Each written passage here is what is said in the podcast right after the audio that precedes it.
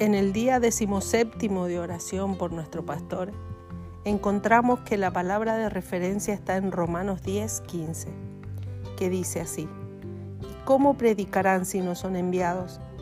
Tal como está escrito, cuán hermosos son los pies de los que anuncian el Evangelio del bien. En el día de hoy oramos para que nuestro pastor sea un hombre dedicado a la gran comisión, comprometido con el evangelismo, para llevar las buenas nuevas de salvación a todo lugar que Dios lo lleve. Oramos que Él tenga un corazón que busque desarrollar un programa efectivo de misiones en nuestra iglesia.